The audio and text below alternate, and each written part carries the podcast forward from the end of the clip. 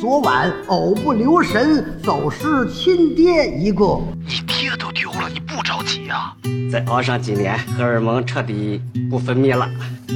也就踏实了。不是你爹和荷尔蒙他有什么关系？是这么回事儿。前两天他买彩券中奖了，中了三千块钱。嗯完告诉他以后一激动，嘎一下抽过去了，住好几天院，差点没过去。哎呀呀，我操，这事儿大了！我操！你这一卧槽，这马一卧槽，我不是死了吗？得得得，您当我没说？您抽根烟？过什么河脱什么鞋，有多大屁股就穿多大裤衩儿。来到了香港，我只能抽这种烟了。人生需要晃个神儿。晃神儿电台由阳光灿烂咖啡馆制作播出。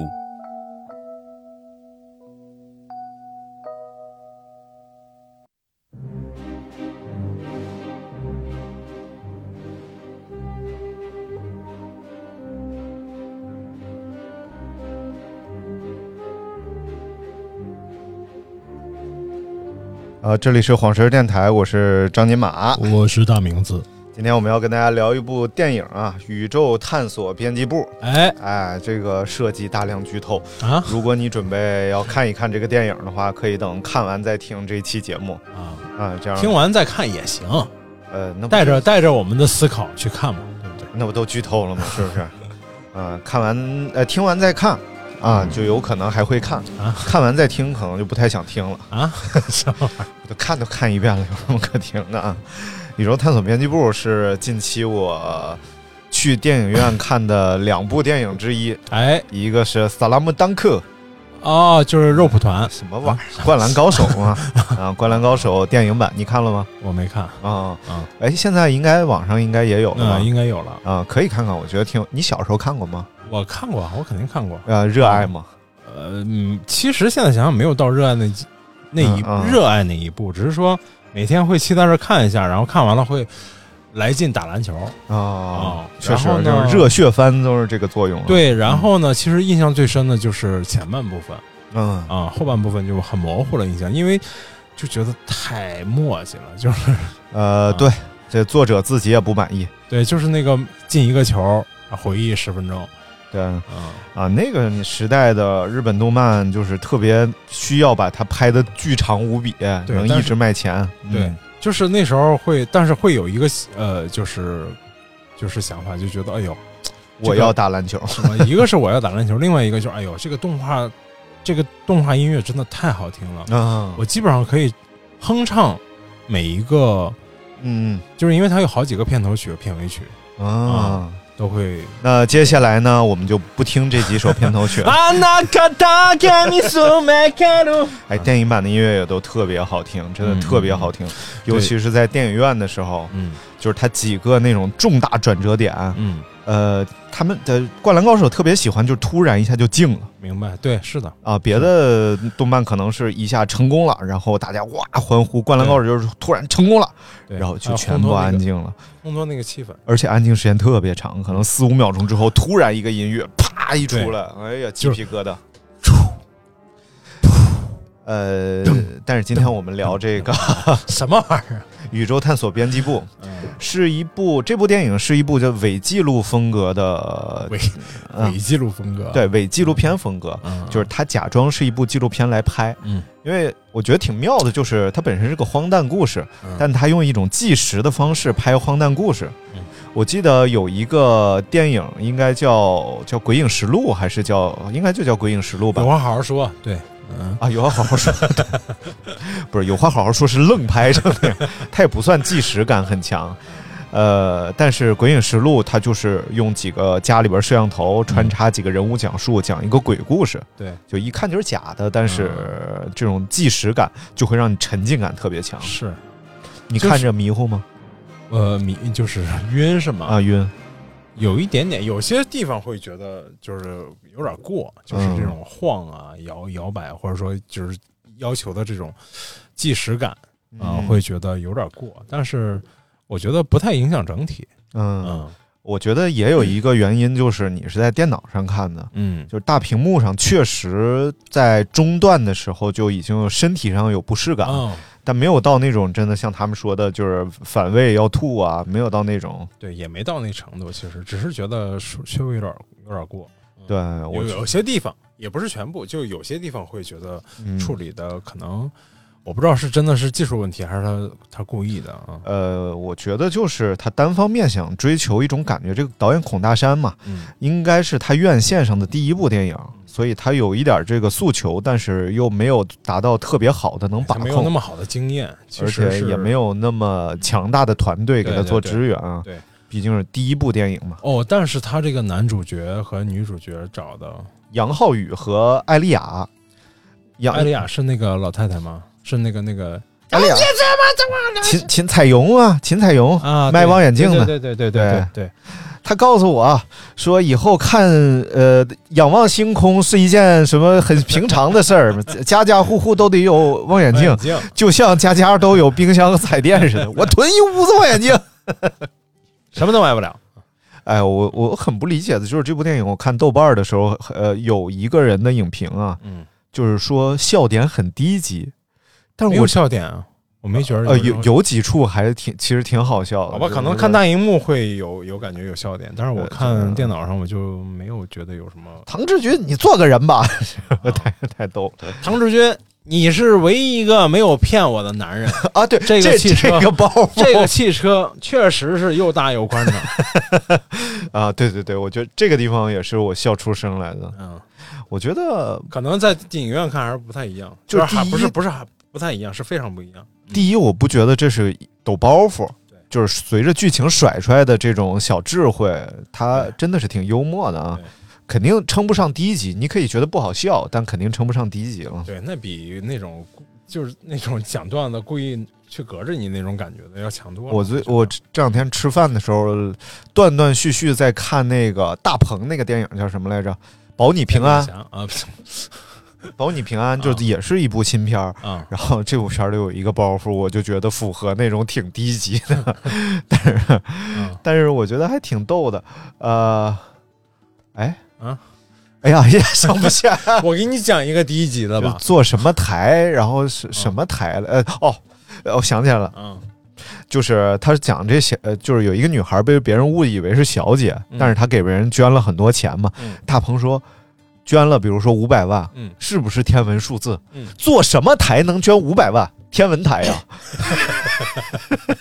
我去，就这种包袱吧， 就也乐，你知道吧？但是就称不上特高级 的，我给你讲一个低级的，啊，你你也听过了，就是嗯，呃，一个街头采访，嗯问一个嗯女士，中国有多少人口？哎呦，我不喜欢，我不知道，我不喜欢，拉嗓子。哎呦我操，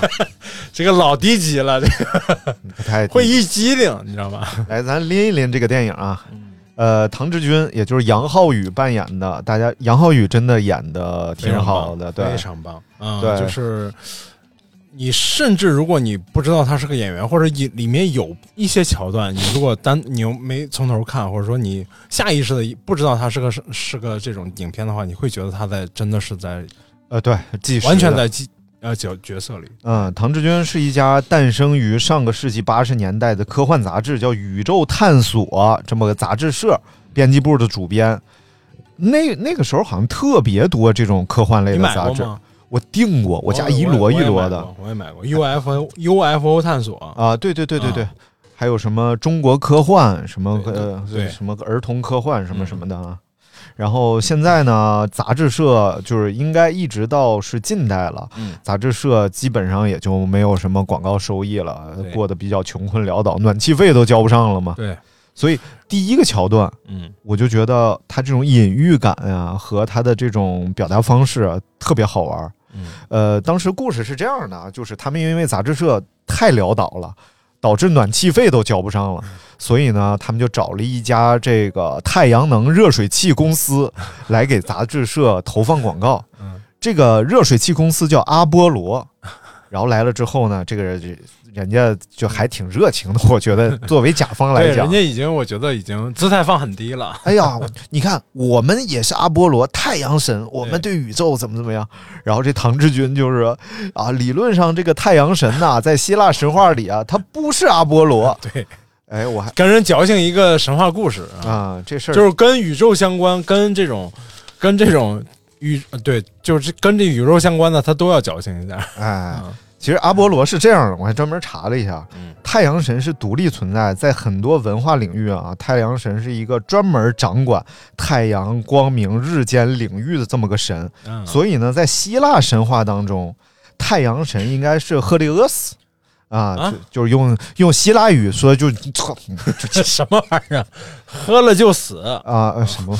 阿波罗他有其他领域的责任，像阿波罗他还管啥呢？管音乐、啊诗歌、预言、医药、艺术、文学哎呦，他属于一个杂 神，是吧？ 杂食对，属于一个杂神。但是赫利俄斯就是一个专 神，哎，啊！专注在一个领域，主管太阳。哎呦哎，说白就是日，就是进，什么玩意儿？ 太阳不就日吗？对不对？所以和他是想把这件事儿解释清楚 啊。但是但是重这，但是他们那个重点不是在这件事。重点是他有一件儿太空 服，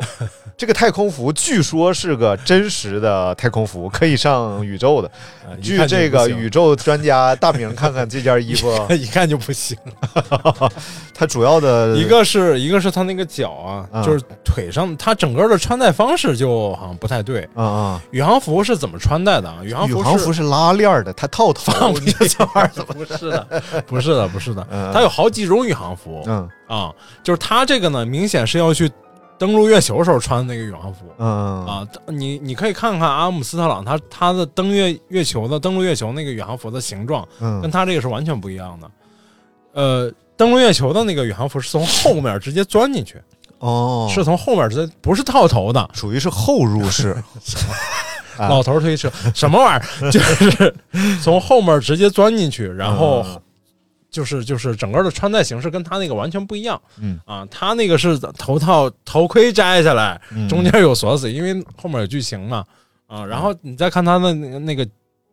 鞋的那个结构也是完全不对的。哦啊，，就是当然，它就是一个道具制作嘛，算是所以是他把郭帆给骗了。郭帆愿意让他变，郭帆说：“郭帆跟他的，哎，咱们一点一点往后捋吧。嗯 啊，我先把郭帆这包袱说了。 郭帆和他道具组那人说，这玩意儿长得还没有你严谨。 而且头太大了，嗯，头太大了， 是这样的，就是为了能够让人家顺利的给杂志社这个投放广告嗯哎啊，搞这个什么赞助啊什么的，他们决定让唐志军这个唐主编穿上这套宇航服，啊因为这宇航服是唐主编发明的、制作的，不是是他收藏的吧？这是他制作的，啊，他制作的，他上哪收藏去？反正就就收藏的这套宇航服，嗯然后呢跟大家一起拍个照，表演一下。你看唐主编非常不乐啊合意，啊影嘛，但是还是在威逼利诱之下穿上了这套宇航服。 然后就穿上之后呢，就开始合影。但啊是合影合着合着，你就发现这老头儿表情不对，就在那个玻璃罩子里边啊，哈气了都。对哈气 正常宇航服是不会哈气的，啊，嗯宇航服真的是不会哈气的。嗯啊、嗯，在任何情况下，它上面都不会有雾气的。镀膜了，哎，可以这么，可以高科技含量很，科技含量很高。什么高科技含量很高？哎，这啊这也不至于，啊这摩托车头盔贴个膜也不哈 气。不是，歼二零的那个座舱膜上面、嗯也是你感觉上像镀了一层那种彩色膜一样，嗯但它那个既能抗高压又能防高温，就是嗯科技含量确实很高嗯，啊。反正就是就憋住了，嗯，然后眼看就要上气不接下气，马上就要断气，哎 大家就开始想方法给他摘头盔啊，就发现卡住了，摘不上了。然后这段他用了一个这种比较蒙太奇的这种音乐搭配着这种有点华尔兹式的表演啊，就几镜头来回切换，然后一个音乐垫在后边啊。应该就是刚才咱们开篇听的那个第一首的啊那个华尔兹音乐，当当当当噔噔噔噔，，然后是一段一段的。然是后，啊哎，赶紧去找那个李师 傅吧，修鞋师傅就来了。 先先，因为他那个是锁扣式的那个头盔，啊对头盔死，人要想出来，第一步是头盔先要打开，人才能出来、嗯啊。然后他那个头盔带锁扣，然后呢， 这个这波人，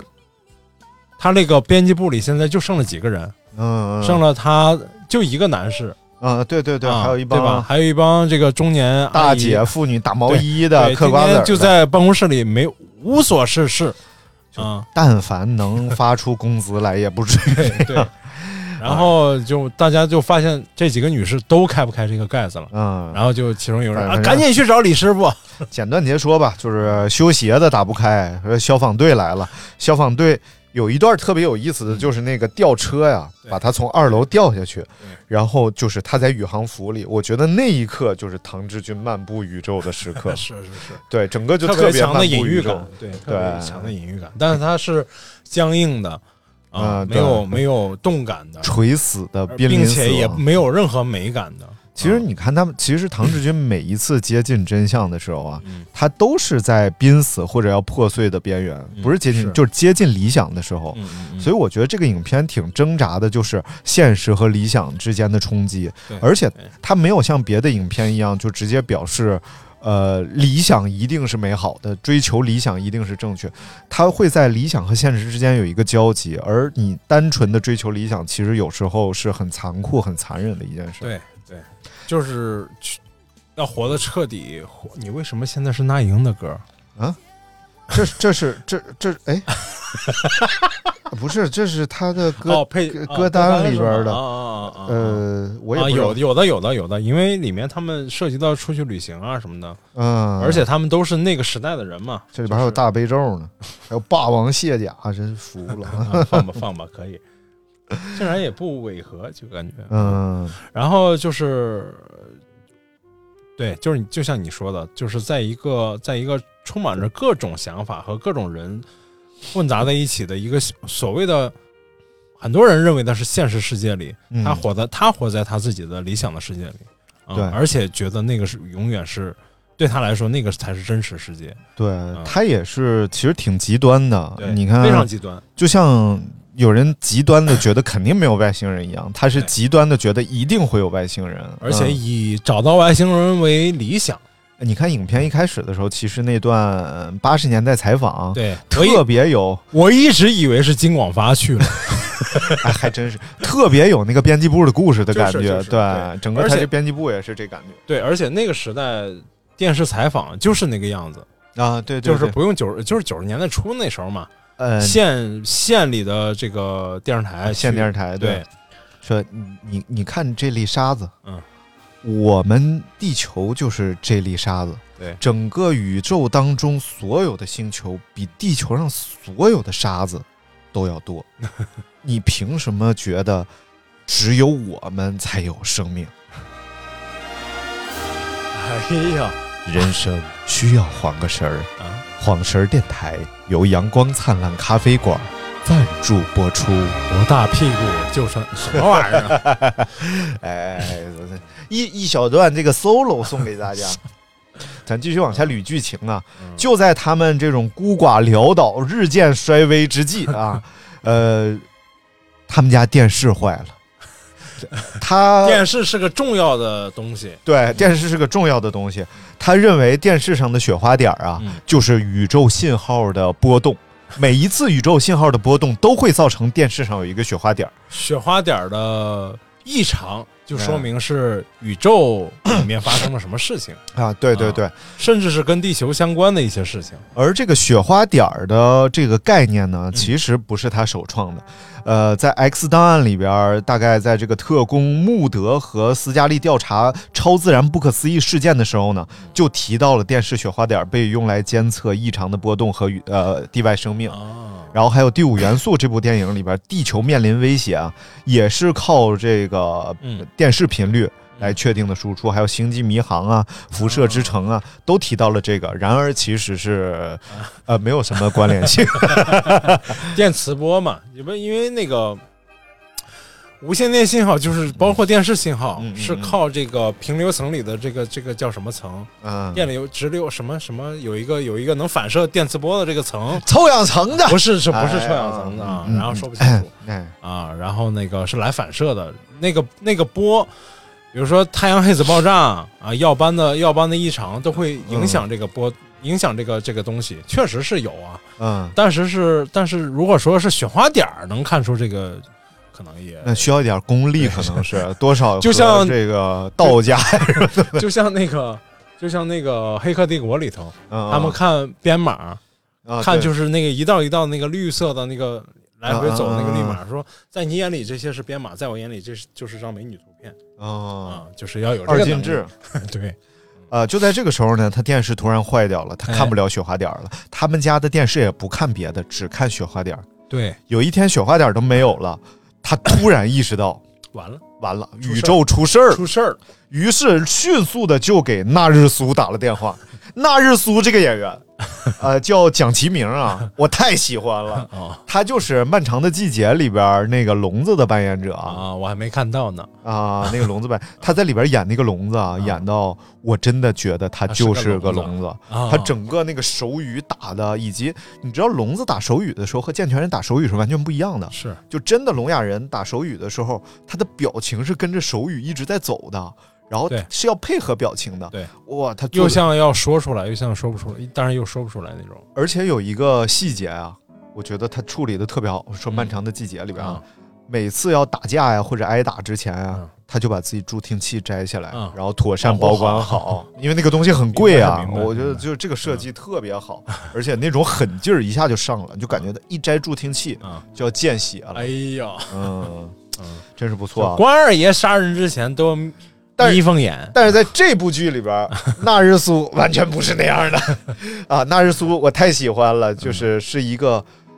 他的最喜欢的东西啊，嗯，是瓶皮和罐皮，他的习惯是结结巴，呃 呃，是有点结巴吧？对，他说他在喝啤酒嘛，我觉得这个桥段太值得给大家学学了。在在火车上，坐在那个两个卧铺车厢中间的那个吸烟处，嗯，坐在那儿喝啤酒，一瓶一瓶地接着喝。嗯他说：“你要喜欢这个东西，嗯它就是一个交通工具， 它能带你去所有的地方。” 哎呦，然后下一个镜头就是他死在那儿了，就是他醉成一个像狗一样。然后这个他就交通工具，他上路了已经。 你都没说他咋走了。嗯、嗯，郭郭涛把那个宇航服给买了，呃，得到一笔钱。郭帆郭帆我讨着打媳妇儿那个。嗯哼什么玩意儿？郭帆把宇航服给买了，得到一笔经费。嗯，然后呢，这他不是发现这个宇宙宇宙异常了吗？啊，对对对对对啊！然后就发现啊嗯，呃，在四川的某一个村庄，哎，一道闪电对从天而降，就是这个是个视频，啊对，然后一道闪电从天而降，而很很粗那种电棍呢，然后就劈到村里边的一个石狮 子上。嗯，据当地人讲，这个石狮子原来嘴里边有个球，有个球但是呢，自从这个闪电劈中之后，这个球就不翼而没有飞哎喽啊啊。然后他们就觉得此处必有没蹊有跷是这个这个男主角吧，就拿着一个网络视频啊啊，嗯啊给他们全编辑的人看，编辑部的人看，说你看看这个视频，嗯嗯。这个视频，昨天我们家电视坏了，这个又然后同时又发现了这个视频，啊，对对对，然后美国天什么 NASA 又发布了某个星系有星系爆炸啊，是那个突然发生了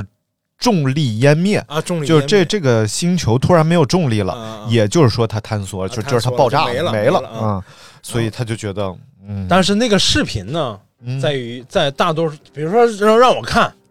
我说这个不确定性因素太多了，啊这个可能是假的因素太多了，嗯百分之八九十是个假假视频嗯嗯啊，就没有人觉得他，没有人觉得应该因为这一段视频而去干嗯点什么事儿，但是这对于唐志军来说对就是一个重要线索，哎，他就一定要带着整个编辑 部一起奔赴西方。但是前提是。暖气费都没交，他们没有钱。啊，对，嗯所以他就把这个宇航服卖了嘛。郭帆来说，这宇航服长得还没有你严 谨呢，哎，这就接上了。宇航服在那之前已经被消防队切了，因为他不是出不来嘛。行，咱往下顺吧。嗯我觉得就是咱不必讲的那么细节， 每一个细节都讲到。 然后就进入了这个电影的篇章化的叙事当中，哎，因为这个电影是以四大篇章为主题啊啊，对对对，啊、来进行进的。前面这一段就算是蝎子，啊，然后从这一刻开始，就进入了第一章，蟑叫螂追 UFO 的人 啊，哎，呃，这一章一开始的时候，嗯，就是刚才那个呃叫什么来着啊？秦彩荣，就是他们编辑部的那个大姐秦大姐，嗯就是在秦大姐是在属于眼镜店里边儿，对，秦大姐就属于是，嗯对于唐志军来说，她是又爱又恨，我觉得哎是，对吧对对，其实其实我觉得他是欣赏唐志军对的，对，但是呢，又眼瞅着这么多年没有任何的结果，就是一次次的觉得都是假的，或者说都没有得到证实任何消息，对，嗯，要不然后就他当年也不会囤那么多 望远镜。，对他肯定还是很欣赏唐志军，但是呢，又呃又又在这么多年的之后又很挣扎，嗯嗯，就是说实在是不想再相信他了，嗯，又怕他吃亏，既爱又恨这么样一个人物。对对嗯对，所以 呵他就相信了人类迟早要仰望星空。 嗯嗯，然后这一章开始的时候呢，其实就出现了大量的这个孙悟空的符号，啊，对，有那个他在精神病院里给人代课，对然后就有师徒四人，然后就是精神病院是重要的呃什么，情情报中转站啊，还对是对对，什么，嗯，他认为精神病只是人类情绪的另一种表达方式，嗯它不是一种病。对，然后他们一到四川，因为这个闪电到四川嘛对，坐火车对对一到四川就有一个孙悟空蹲在街上，嗯，这就是我一会儿要说的啊嗯，就这个影片和《西游记》有非常大的关系。嗯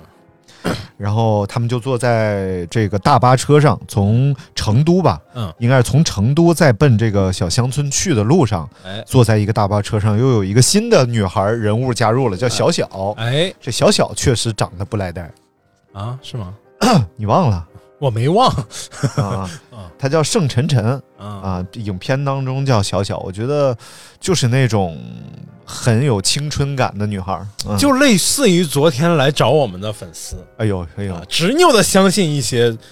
荒谬的东西，嗯，什么乱七你怎么能这么说人家呢？人家又请你吃又请你喝的，啊当然你都没吃。哎，不对呀，是我花的钱，我真是喝大了，昨儿有点昨儿有点大啊。如果我说了什么让二位女士感觉不不不不，二位什么女士呢？二位二位小姐不是二位女生，二位姑娘啊，哎，二位姑娘，哎，确确实姑子有点啊大。然后就在这个呃大巴车上， 嗯唐志军第一次说出来了他女儿的事儿。嗯就是他说我女儿要是活着也有你这么大了，然后就大概意思就是嗯，有好奇心挺好的啊，对，说好奇心挺好的，他就一直重复这句话，然后就说就呃大概意思就是嗯嗯那个呃秦彩荣嗯呃秦秦大姐说你不理解，不理 解。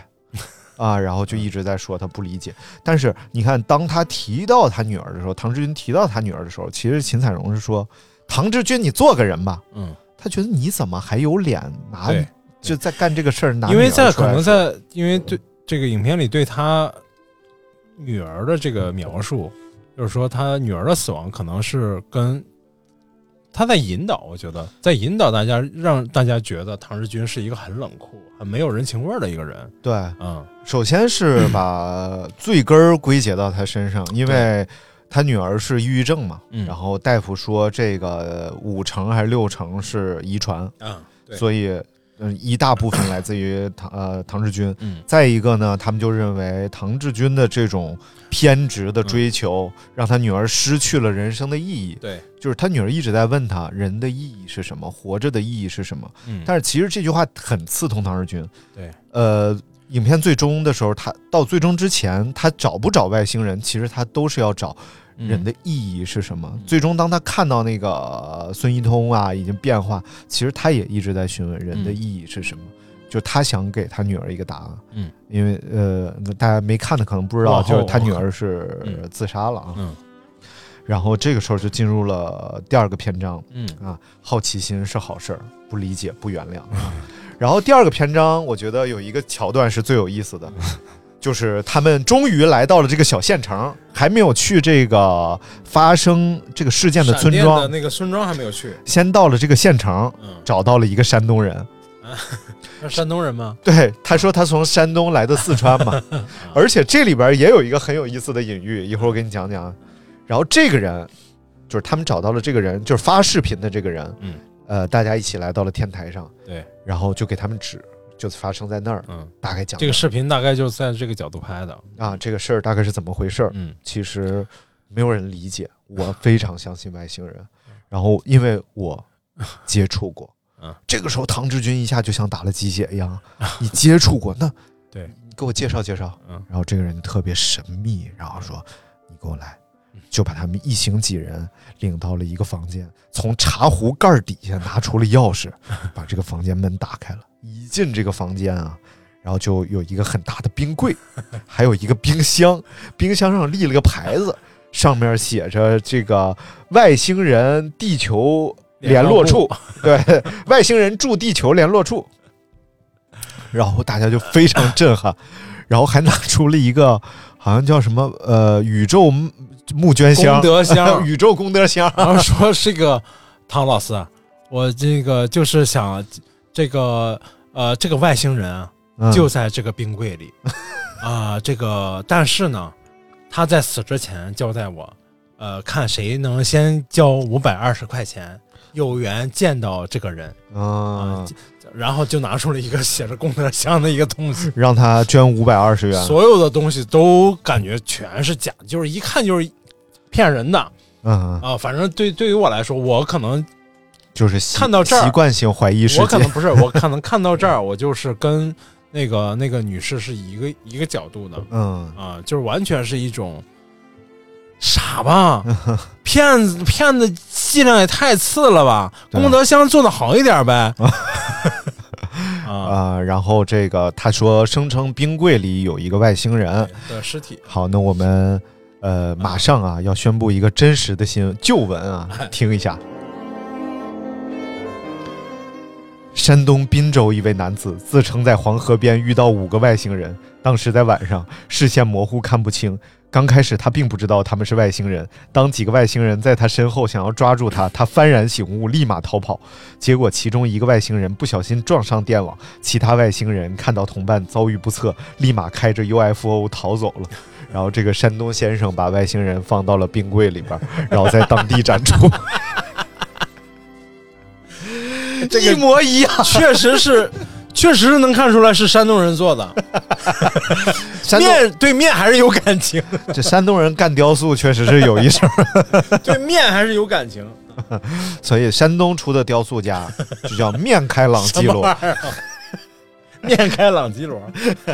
就是你看，比如说是这那个，山西山西雕山西雕塑家可能就不干了吧？呃，后来陕西人也不干了，对，后来还是人家南方雕塑家说，不是哎呀，还是我们米开朗基罗好，比你们面开朗基罗强。山西人说这个我我们是条开朗基罗， 然后新疆人人说，我们南开朗基朗基罗没说，然后看，然后意大利人来就说了。批啊，好，没事儿， 回正根儿了。哎，河北人驴开朗基罗。 然后其实他这一段就是，哎，有点复述一下这件事儿的对意思，特别好玩儿。而且那个外星人做的呀一模 一样，但这个时候出现一个重要道具，嗯，这个山东人拿出来一根黑色的骨头，嗯骨头，嗯，他说这个就是当年这个外星人教给我的，啊，留下的。说这根骨头啊嗯能变长，能变短。对，你说它是啥？ 啊，它是金箍棒金箍棒。 对，黑骨头、嗯金箍棒啊、嗯所以其实真是挺有意思的。然后他们从这儿却这个唐志军不顾劝阻啊，嗯就把他们已经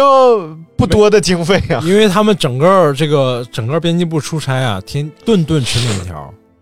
也没地儿住，基本上没地儿住啊，对，啊。唐志军说。呃，人呐、就是五大营养元素，对，碳水化合物、脂肪啊、蛋白质、油脂、对维生素嗯，除了这五大啊，然后你的所有口腹之欲其实都是欲望。都是欲望，除了生育之外，所有的性欲对也都是犯罪。然后家徒四壁，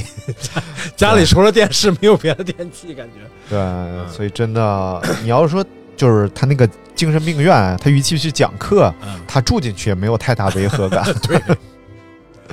无非是他不伤人嗯啊。然后这个时候，他这五百二也花了。嗯这塑胶外星人也看见了， 然后大家还是决定去这个村子里边，对，再探探究竟。于是来到了村子里边，遇到了本片另外一个非常重要的人物，由王一通扮演的孙一 通。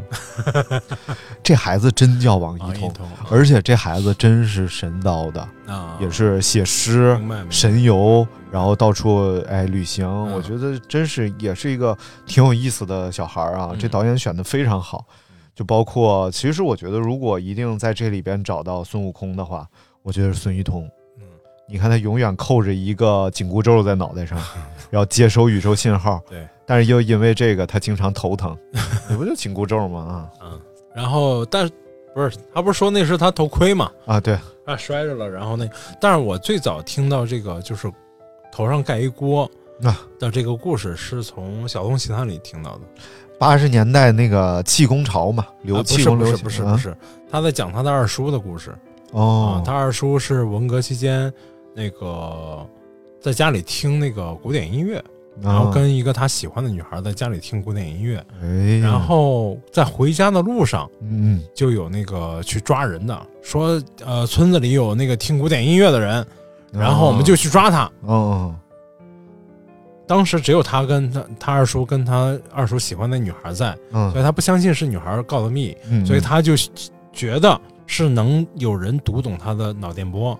哦，然后从此就脑袋上扣了一个锅，哦屏蔽信屏号，蔽信号用。厉害厉害厉害，因为他二叔本身是一个动手能力特强的人，嗯，然后因此就慢慢的在锅里边做了涂什层么玩，意儿发明了不粘锅，什么玩意儿，呃，就是高晓松讲那故事还是很精彩的，就是嗯整个既有爱情，又有那个时代的荒诞，又有那个时代就是到人的无奈，然后就能感觉到是人在一个大的时代背景下的无助和渺小。对，啊觉得。然后我看到这个的时候，看到孙一通带这个锅的时候，我以为是下面的剧情会是这个，嗯，嗯，但我没去想那个往那个《西游记》那边去想。而且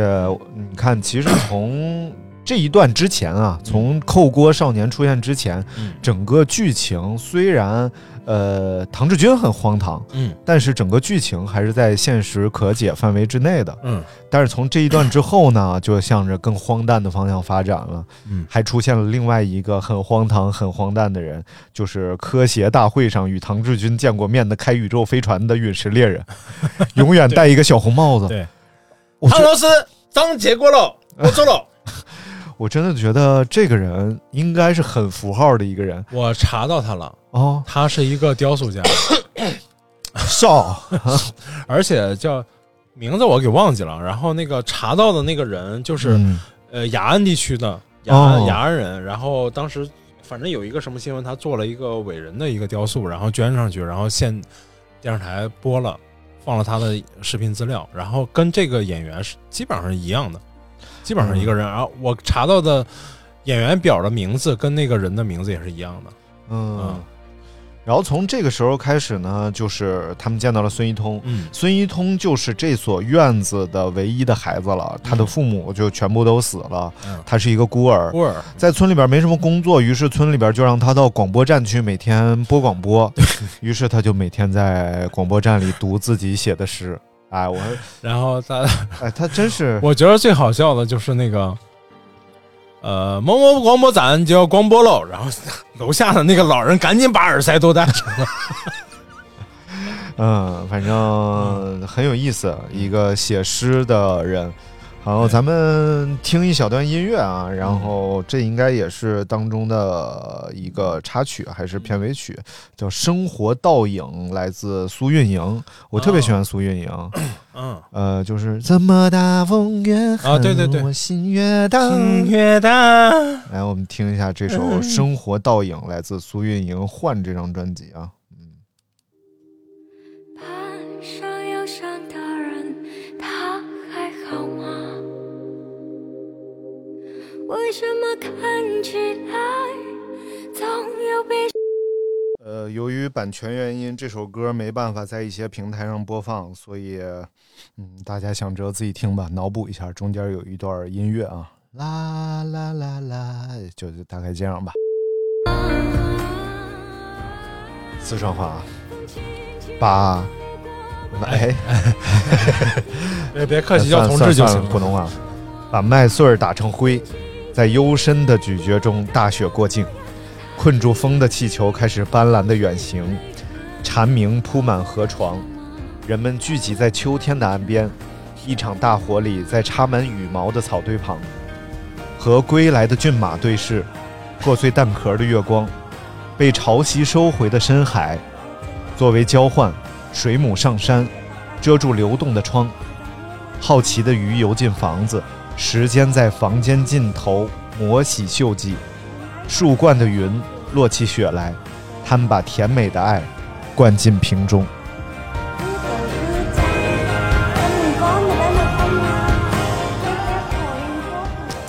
我哎觉得诗歌有时候永远比诗人要美。呃，大部分时候都是， 作品也比作家美啊，是吧？当你看到贾平凹的时候，你就不太喜欢贾平凹，嗯，但是读贾平凹的时候还是热血沸腾。但是你一想到你看的那些令人脸红心跳的小作品，都来自于这么个老逼灯，他撩拨了你的心弦，他是个老头儿。哎呀，哎，多有意思啊！啊，咱们继续来讲啊。刚才这首歌应该是片尾曲，对，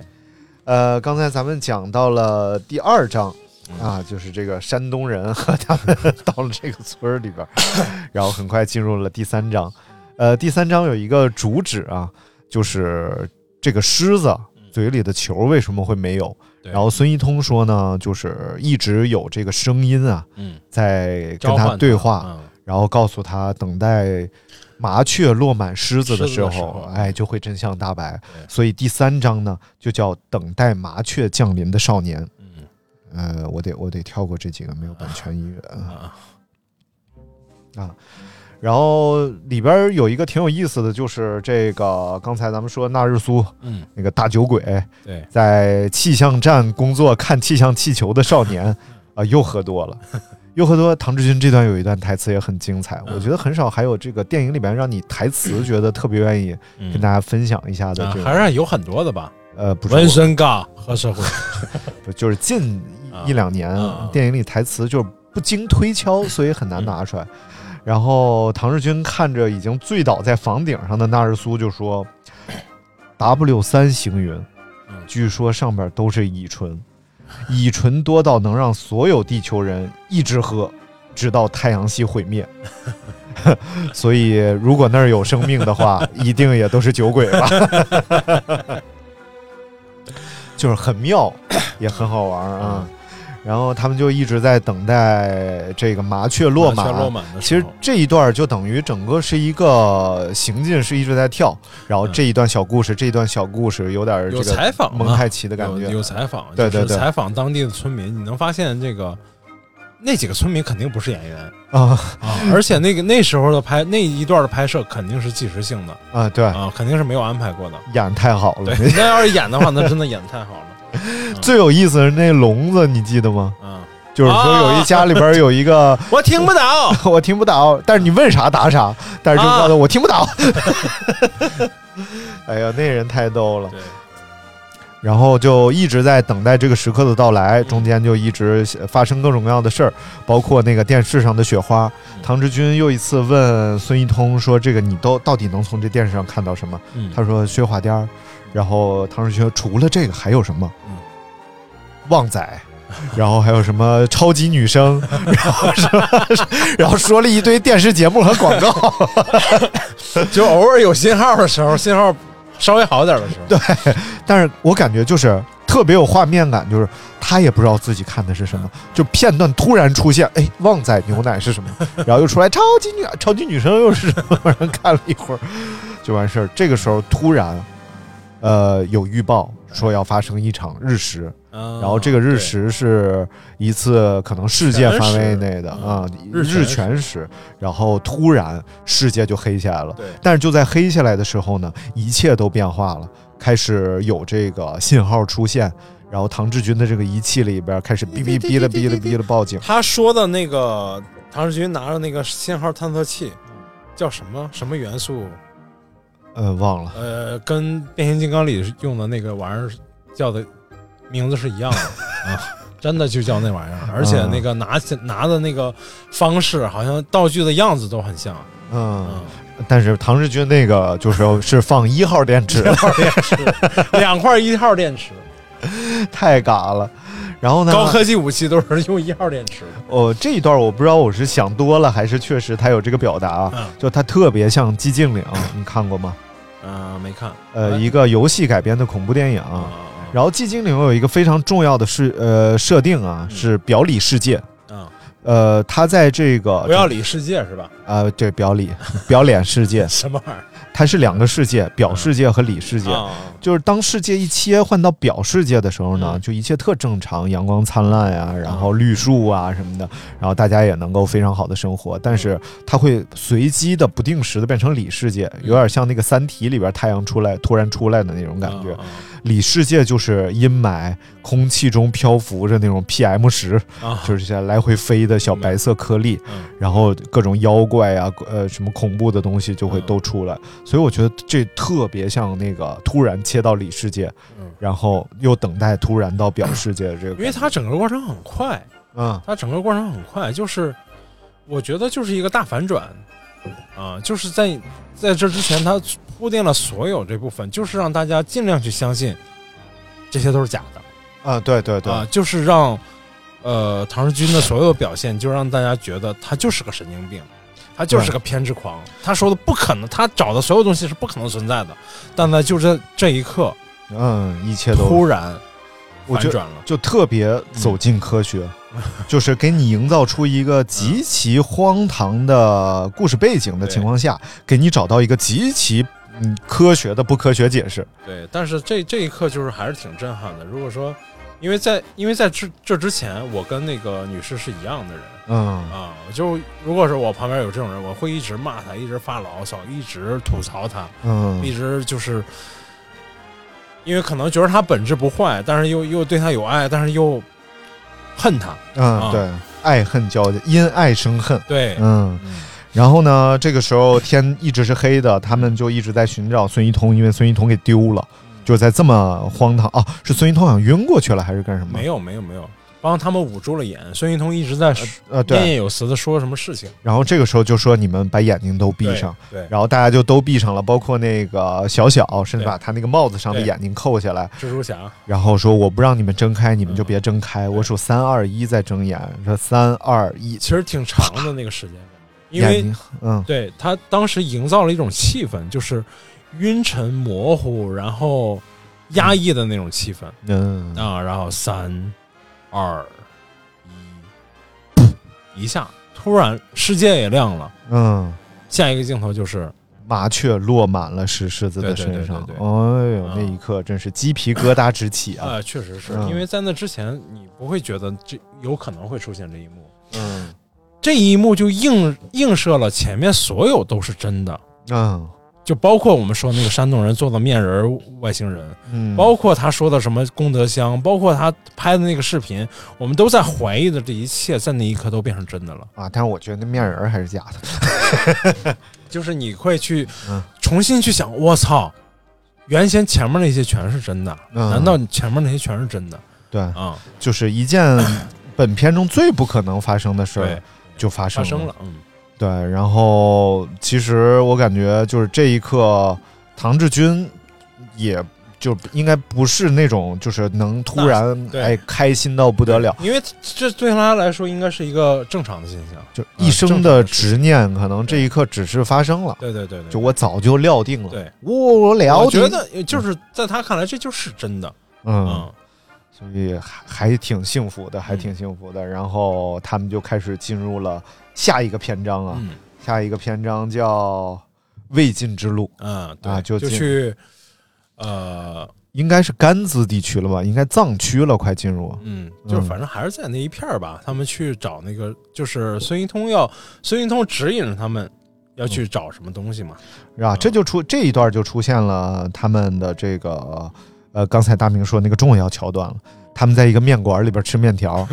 然后准备上路，然后带一堆东西，好几个人嗯对，然后唐志军就出去找车，嗯说我去找车，然后说找什么车呀？你找大一点啊，嗯咱们人又多，东西又多，别坐不下。嗯，一会儿唐志军回来了，坐下，有车了，找好有车了，找好了，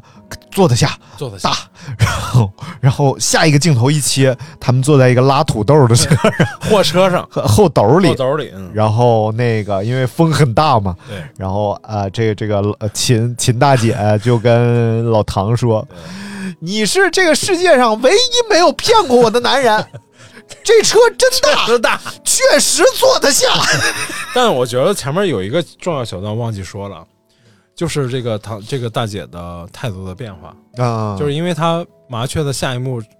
麻雀之、呃出现 之后，他们的下一个篇章就是开始，就是他们坐在要去跟着孙云通走的那个路上，坐在一个大巴车里，嗯然后这个大姐的态度就彻底变化了嗯啊，变化成了嗯，哎押宝押对了啊，嗯然后就开始夸唐志军了因为啊，这不但是唐志军梦想的成真，其实也是杂志社的生机。嗯如果他们真的采到了这么一个对厉害的故事，可以说杂志社就活了。嗯。就是因为这则新闻，杂志社押就活把了。押宝押对了啊，他在一直在说这个，对，嗯所以其实它是连接着 呃唐志军梦想和现实之间的一个桥梁。对所以它是有残酷的东西，但是它是也是有这种浪漫主义的东西。对，呃，你像我之前听了一个挺有意思的话啊，嗯就是呃林语堂讲的，说这个人生啊，嗯，呃有现实也有理想，嗯连接现实和理想的只有幽默。嗯，就就因因为有的时 候太残酷了，就是对你这两者离得太远了，甚至是连接他们的一定是很残酷的东西。所以为什么很多这种幽默家、幽默大师，他们都生活在痛苦里边，嗯因为他们的幽默全部连来源于连接着现实和理想中间的这个桥梁。是所以我觉得艾丽亚就是这个影片当中最大的幽默， 这对几个包袱都是他的。 嗯，挺有意思的，挺有意思的。啊，然后他们就进入了更深的山区里面对去了啊。一路走嘛，因为那个孙一通会一直指引方向，啊，嗯，呃，呃，当他们进入了这个呃嗯就是密林当中的时候啊，然后逐渐大家就呃越走越深，其实这种恐慌感就越来越强了对，秦而大且孙一通会动不动的消失，啊。对，对吧？会然后哦突然就消失，终于有一道它是真的嗯彻底消失了，然后也是这个秦大姐崩溃的时刻。嗯，秦大姐觉得。呃又没有希望了，对所以这个人也丢了，嗯，啊而且哦我他被狗给咬了啊，对，啊，疯狗给咬了，主要也没有吃的，对，他们靠着那个从土豆车上人家送他们的顺着土土豆豆为生，呃，对于唐志军来说是无所谓。呃，嗯对，这这里头有一个桥段还挺感人的，就是他们要分开的时候，因为那个大姐被狗咬了之后，嗯因为你疯狗咬二十四小时之内不入射这个狂犬疫苗的话，还是有生命危险的。嗯，所以以他们就决定，就是唐志军自己继续往里走，嗯然后把所有的补给呢，就呃，唐志军最后只带了一个土豆嗯啊，然后带在身上，其他的就拿了所有的电池，嗯，因为对他那个设备一定要用电池，一 号电池啊，其他都没有带嗯。啊。还有一个点，我觉得挺有意思的，就是其实他是有一次特别接近真相的，嗯啊就是他那个设备在一直报警，滴滴滴滴滴，一直报警。就是如果他继续往下找的话，可能他他就会找啊就到可能当时就已经结束了，但是对就在这个时候，大姐被被狗咬狗咬嗯了。所以其实他在理想和现实之间，他是在这一刻做出了个抉择。对对他要回去救这个大姐对，然后发现他被疯狗给咬了啊。然后这应该就已经到了那个石狮子工厂了吧？啊，对，就在石狮子工就在发石狮子发生工的厂事儿嘛他们发现这儿有一个那个算是什么，呃，造石场、对铸石场，对，然后这里边全是石狮子，嗯然后地上也有很多球，对， 然后呃，其实我觉得这一刻，这个秦大姐可能也觉得嗯，也没什么写实，这球全在地上。对嗯啊，就是也没有什么可再追求的了。我又被狗咬了，饭也没得吃，我干嘛要这样啊？对他是崩溃了，他坍缩进现实当中了。嗯于是他决定走。他们到了一个有路的地方，嗯报警让警察来接，但是唐真军选择返回自去。己自己继续，哎，返回去之后呢，呃，在一条路上，他一直发现密集的信号，还找到了那个雕塑家陨石猎人的帽子啊，对，但是另外还找到那头驴，啊。对他中间他获得了一头驴，不是获得了一头驴，是那帮村民在跟他说那个，嗯，就是那那家人被雷劈了之后劈死了，消失了，消失了。球也没了，驴那也头没驴也没了，对，然后在一个跟那个村子已经完全不搭边儿的地方找到了那头驴，而且他有办法证明就是那头驴，对，因为说这个驴拉磨的时候不愿意走，所以就在前面掉了个胡萝掉了卜。胡萝卜，嗯然后果然，那个驴的呃那个找到驴的时候，驴前面鞍子是上确实挂了一个大胡萝卜，已经对蔫巴的不行了，感觉胡萝卜都要烂 了。然后他就用这个胡萝卜诱导着这个呃驴诱导着这个驴 一路拉它前行，对找到了孙一通所在的那个呃像太空舱一样的，那应该是个潜水器吧不？是不是，那是个什它么是东西？仿制了一个返回舱啊哦，，是就是呃苏苏俄和我国的那个飞船的返回舱。啊哦，只是返回舱那一段儿，并不是嗯飞船那一段儿。那就是找到了一个返回舱，但是他的意思，那就是个飞船嘛，那就是一飞船的意思嗯啊，然后他就孙一通就从那里边出来了，啊。对然后他说你去哪儿了？ 孙一通说我撒了泡尿， 然后回来你们都没得喽。然后就是永远面无表情， 永远面瘫，怎么演的那么好， 一点表情都没有， 台词还特平， 然后演的特别好。 哎呦，戏路太窄了，这个人只能演精神病。 应该是个本色演员，他应该嗯不是什么、对。对，所以然后就接着走嘛，嗯，嗯，接着走，一直找到了一个洞穴，对，一个洞穴，然后在洞穴里边呢，发现了很多像史前壁画一样的东西。对啊，有一个线索就是，当他问孙一通你你脑海中看到的是什么，嗯，孙一通说我说不出来，对，然后就带他去买口香糖、嗯泡泡糖，然后买了两股泡泡糖，嚼完之后把两股泡泡糖拧在一起了，嗯说我看到的就是这个东西对。然后他就拿了一个呃小塑料袋儿，把这个泡泡糖捏到放到里边去了。像物证一样，哎，然后当他进了这个山洞之后呢，墙上全部都是拧在一起的链儿。对，然后后来他发现，原话哦，原来是 DNA，啊，对，对，原来是 DNA，脱氧核糖核酸。 这一刻，他好像突然就警醒起来了，这些东西也都在他面前摊开了，呃，所有的链条都以这种三 D 全息的影像在他面前展开。唐志军这一刻，他也其实他突然明白了，呃，到底连接现实和梦想的是什么？到底这个他追求梦想的尽头是什么？呃，浩瀚宇宙的尽头，到头来可能已经坍缩到了我们身体里边一个最微小的组成部分，最大也是最小，最小也是最大，所以宇宙可能。也是一条 DNA 链条，记录着这些信息，嗯所以我们存在的意义到底是什么呢？嗯，其实已经不重要了，只是我们所体验到的、感受到的这些片段，最终和所有的生命和非生命体一起体验和感受到的片段，组成了一个两条链链儿，嗯一直让这个传承和继续下去。嗯，嗯，就是存在和存在既是有意义的，啊，嗯，哎呀，啊，就完了，哎哎，不 是不是，哎呀，哎呀，别激动，完了，手机手机也掉地了。什么玩意你看你吓唬我干儿？什么？ 我吓唬你啥了？你看手机也掉地了，音乐也我觉得后面还有 Over 很精彩的地方，啊，嗯，就是一个就是孙一通确实是就变成了他那根骨头哦，变长了，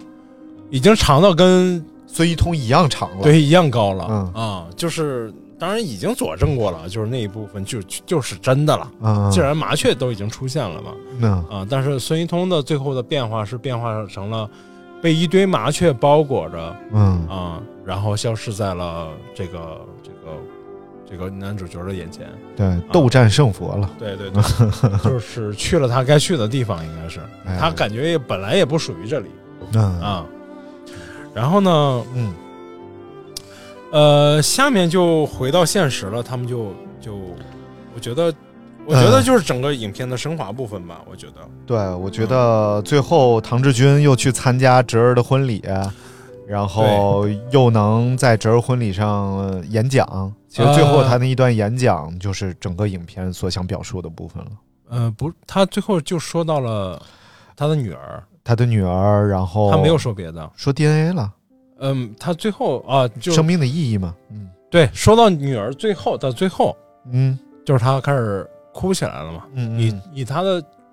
以他为他女儿的哭泣嗯嗯，作为整个影片的算是最后人物出现的这个部分，对，我觉得也算是，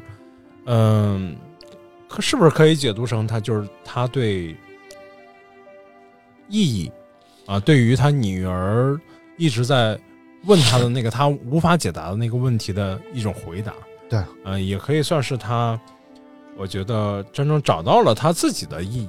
他啊重新找到了成为一个有社会、有情感的这么一个人的感觉。嗯， 他有了感觉，他又哭得出来了，对他又能体会到女儿的感觉了，嗯就他能共情了。 对，他本来他所有的情绪都集中在一件事儿上，跟自己和解，跟这个世界也和解了。嗯。嗯那我们再念一首诗吧。嗯，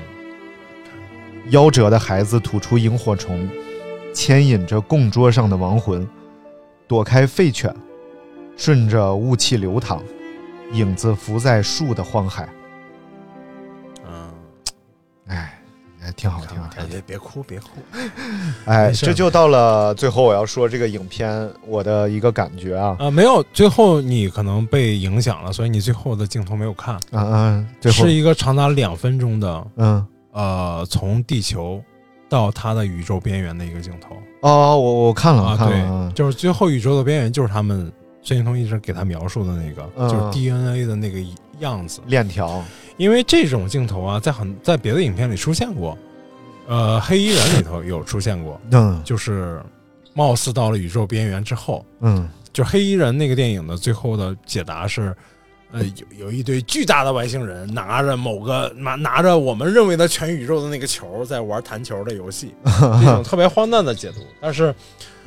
但是没有那么长嗯啊、就是在这部影片的最后，它是一个长达两分钟的一个从定从地球，然后一直推远推远推远推远推远推远，一直到好像到了宇宙的边缘一样嗯，的这样一个特别长的一个镜头。啊因为我们对于宇宙其实没有尺度感的，对我们有可能就真的像宇宙，只是微小到像一个大脑，我们就是大脑上这些信号源上的一个小小的触点，是也有可能我们就是非常巨大宏大的一个大体量的生物，对，所以我们对于宇宙完全没有尺度感。但是这个影片呢，就把我们推寻到可能我们之无渺，限远，无限无限远。哎，哎，好嘞，哎，好嘞，好嘞，好嘞，哎这，是这是来来接个电话，接个电话，接个电话，哎嗯喂，哎你好，哎啊不接行，啊，什么玩意而且 DNA 是一个很有意思的东西，它是两条链儿缠绕在一起。儿？但是奇怪的是呢，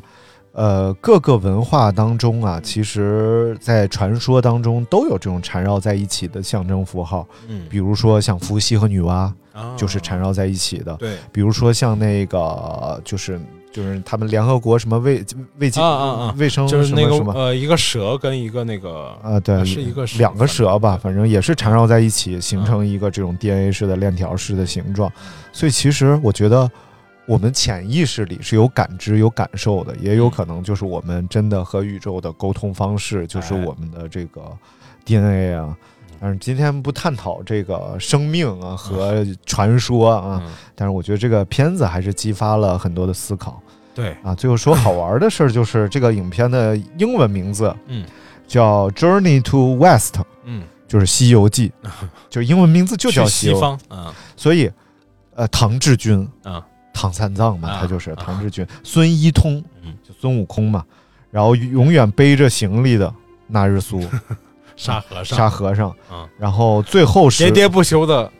呃猪八戒，喋喋对，其实这个嗯秦大姐就是动不动要回高老庄的猪八戒嘛，对就是要对对脱离这件事情的然后还有那个小小存在感最弱的，嗯其实他是白龙马。啊，，对